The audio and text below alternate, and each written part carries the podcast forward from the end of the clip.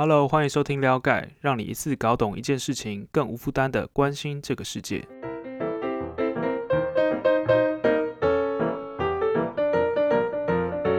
我还蛮好奇的，就是一讲到沙地阿拉伯的话，大家第一个印象是什么？就是通常应该是呃，比如说沙漠啊、骆驼啊。那我我个人的话，会是那个大富翁里面有个角色，就是包头巾啊，然后就是呃有留胡子的，很像是就是沙地阿拉伯人这样子。当然还有一个，应该就是石油啦。大家对沙地阿拉伯应该就是印象就是石油。的确啊，这些既定印象应该都还蛮符合就是沙地阿拉伯的形象的。那哎，对了，我刚刚有讲到骆驼嘛，就是有一个。冷知识算冷知识吗？我不确定，就是小知识啊。就是呃，一般大家看到骆驼应该都会是那种单峰或双峰，大家印象比较多应该是这个。那其实呢，如果是在沙地阿拉伯那附近的，通常都是单峰，就是你应该很少看到双峰的了，因为双峰会遍布在比如说中亚、土耳其啊。那单峰的话，就是在中东地区，然后跟北非。所以，呃，对，大概就是这样。小知识。好，那刚刚我们有提到沙地阿拉伯嘛？那哦，因为我后面应该会蛮常提到这个国家的名字的，因为还蛮长的。那我就用沙国来简称好了。所以后续如果提到沙地阿拉伯的话，就是我会用沙国来代称。今天为什么会特别想要聊沙国呢？那其实就是因为，呃，沙国最近过得不怎么顺遂嘛。那我们就来了解一下是什么原因造成的？为什么我会说过得不太好呢？那其实可以从沙国的国营石油企业，它呃名字还蛮奇特的，叫做沙乌地阿美，就是沙乌地阿美。我们就看看这个国营企业的表现。那沙乌地阿美呢，大家可能不是很熟啦，但是它是还蛮会赚钱的。它是目前世界上市值最大的公司，就是简单来说，就是比苹果还大了。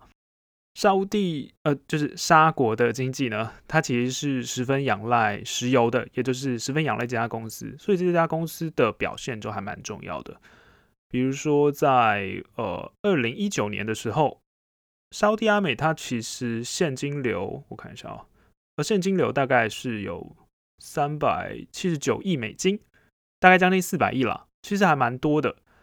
但是到二零二零年，也就是今年，它其实是直接砍半的，就是只剩二两百两百多亿。为什么会这样子呢？其实主要就是疫情了，就是疫情对全球的石油需求，它其实是大减的，就是大家对石油的需求其实是没有像以前那么多了。但是这边就有一个好奇的地方了，疫情为什么会影响石油呢？这个我们可以来解释一下，就是你可以把石油想象成制作日常用品的一些原料，比如说石油中可以提炼出各种不同的物质嘛，那在加工之后就可以变成塑胶，那塑胶就可以做成各种产品，所以呢，你就呃塑胶制品其实就跟石油是蛮有关系的，但是呢，因为今年的疫情很严重嘛。所以很多的国家其实并不像台湾那么平静，很多都是关店的关店，裁员的裁员，所以这样其实大家也不太敢消费了，变成说自然呃日用品的需求也会变少，那石油这种原料就会因此而被波及到，就价格就开始暴跌，因为大家没有那么需要了。不过沙国其实并不是第一次碰到这种状况哦，就是因为之前也有油价暴跌而造成重创过。那你可能会好奇说，哎，到底为什么沙果会和石油这么密不可分呢？因为就像前前面我们有提到的刻板印象了，就是讲到沙果好像就会讲到石油。那在理解这个关系之前呢，我们就要先了解一下沙果这个国家。沙国它是一个怎样的国家呢？简单来说，它第一次发现石油会是在一九三八年，这算是一个蛮重要的发现了。因为在经历过一连串的商业化之后呢，石油在我开卖啦，那就很多国家也需要嘛，就应该是说全球都需要了。所以这也让呃沙国的产业就是从过去就是的农业，你就想那个在沙漠里面做农业其实是很困难的啦，那就慢慢的从过去的农业慢慢转向。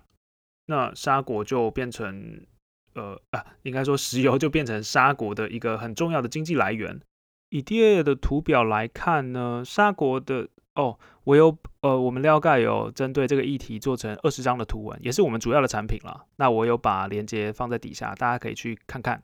那他开始就只是延伸的讨论这样子，所以大家边听边看可能会更有收获。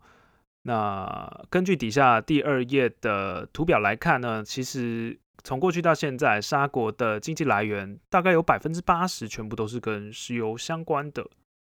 那石油产业赚大钱，其实就改善了沙国人的生活嘛。由于这个石油企业是由这个王室掌握的，所以沙国人民呢，其实就可以仰赖王室提供的一些教育补助啊、医疗补助啊，而且工作上也会因为石油而受惠。这是为什么呢？因为呃，因为王室有钱嘛，所以公部门的薪资跟福利相较都会比较好。所以有大概百分之七十的人民都会想要到公部门去工作。大概从第三页我们就可以看出差异哦，就是在公部门工作的话，沙国人每个月大概可以领到快三千块的美金。不过如果你到一般的民营企业，就是非石油产业的话，大概就只有两千块美金左右。所以总结起来，呃，这看起来都还蛮美好的，就是王室靠这个石油赚大钱。那人民就有呃高薪的铁饭碗，而且还有很多的福利。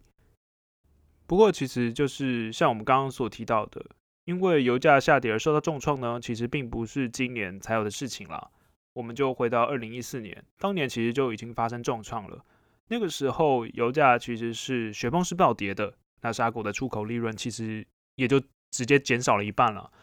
那随着经济变得不好呢，也就更凸显了长期的问题。沙国其实一直都有失业率在上升的问题啦，原因是什么呢？就是因为沙国的人口一直都在增加，但是大家都想要挤进公部门，但公部门的职缺不可能跟着增长嘛，所以一堆人就挤破头想要拿铁饭碗，但是又拿不到，所以就变相就是失业率就开始上升了。那经济不好，然后长期的就业问题也解决不了。这个怎么办呢？所以就在二零一六年的时候啊，两年之后，沙国的沙尔曼王子就决定说要大破大立，他要宣布一个很大的经济改革计划，那就是俗称的不是俗称了，就是它就叫愿景二零三零。这个愿景二零三零呢，它其实包含的范围很大，很多面向。那我们主要可以提几个来讲。其中一个就是要摆脱对石油的高度依赖，因为像前面有提到，经济仰赖度有八十 percent，那所以有人说这个计划也是在戒掉石油瘾了。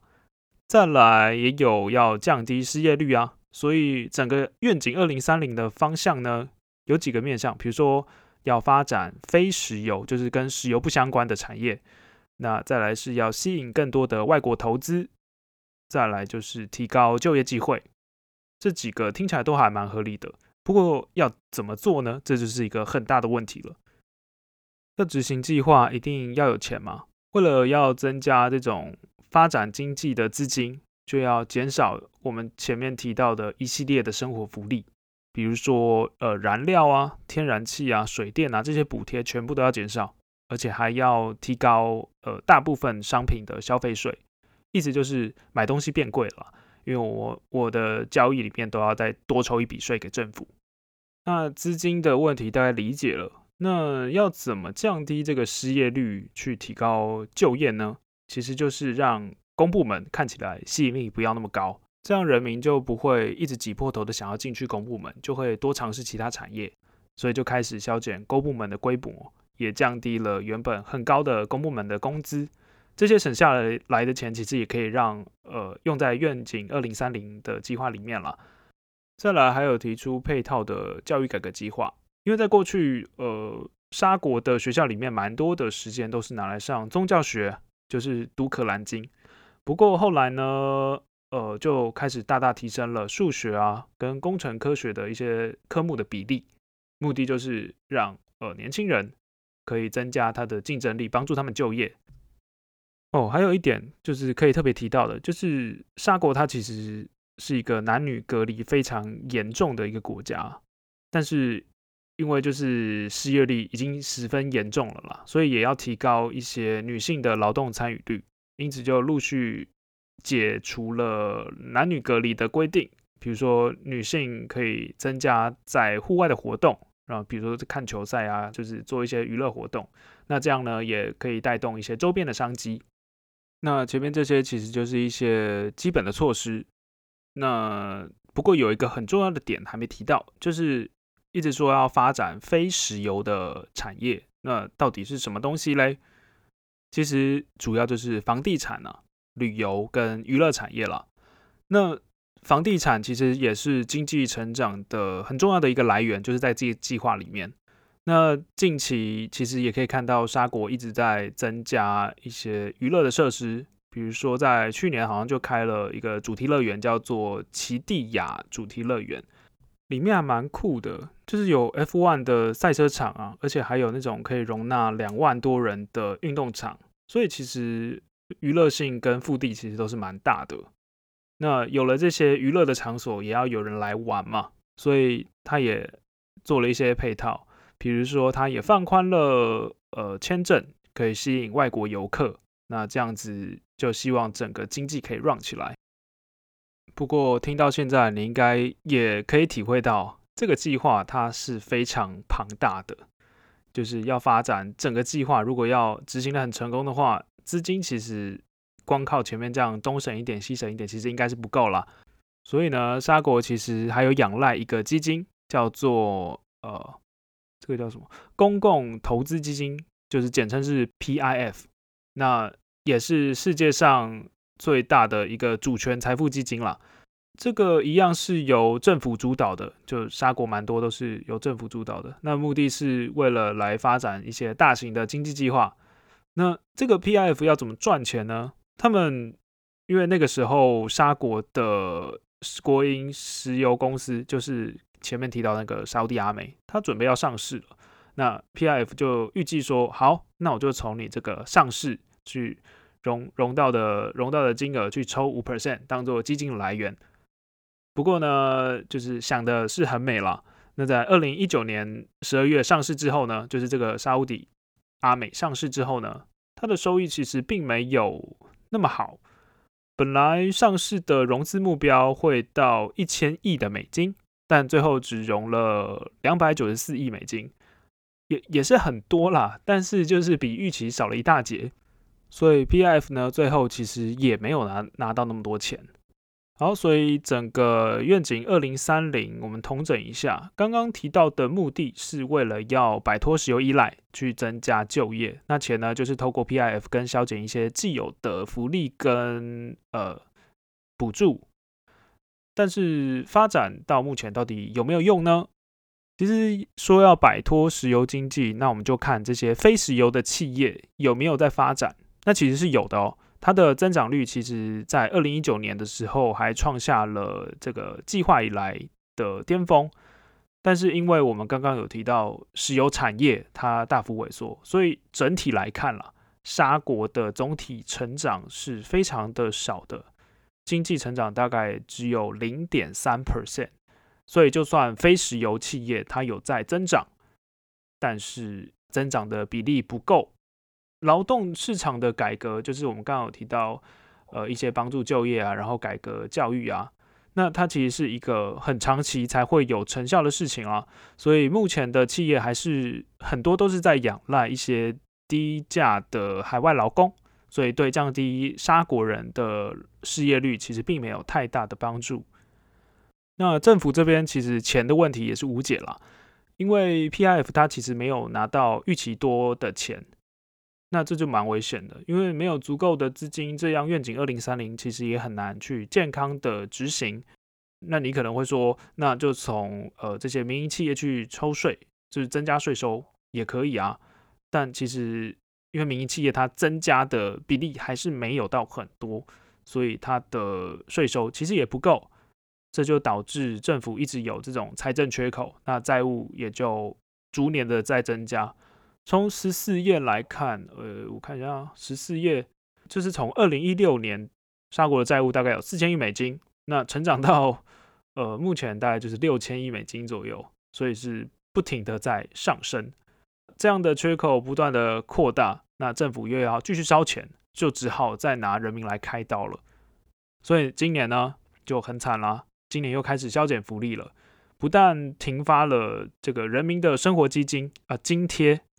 而且这个消费税还要再涨三倍，就是你买东西越来越贵。所以总结来说，非石油产业的民营企业增加不够，钱也不够。再加上疫情的经疫情跟经济这种双重打击，愿景二零三零虽然当初很浩大的开始宣布去执行，但是呢，现在就有点是陷入泥沼那种感觉，有点进退不得了。最主要，我们可以从呃沙国的人均 GDP 就可以看，就从二零一四年 GDP 开始暴跌，那从二零一六年哎宣布计划之后，哎有慢慢的提升，但是到二零二零年，就是今年。它其实就是就跟云霄飞车一样又跌落了，所以说愿景二零三零算是呃算是很有决心的一个计划，就是你你可以想象一下啊，就是一个八十 percent 经济都仰赖石油的国家，竟然说他要摆脱石油，这样其实是非常勇敢的事情，但目前看起来他的挑战其实还蛮多的。那我们就继续看他后续会怎么披荆斩棘吧。那我们今天就差不多到这边喽。如果你喜欢我们的内容的话，可以在底下点击链接看这一期完整的二十张图文。如果你是新朋友的话，哎，先别走。撩盖是一个付费订阅制的图文媒体，你在底下点击链接输入 email 的话，就可以享有三十天的免费会员体验哦。那期间，你一样会收到每周两期的图文 PDF。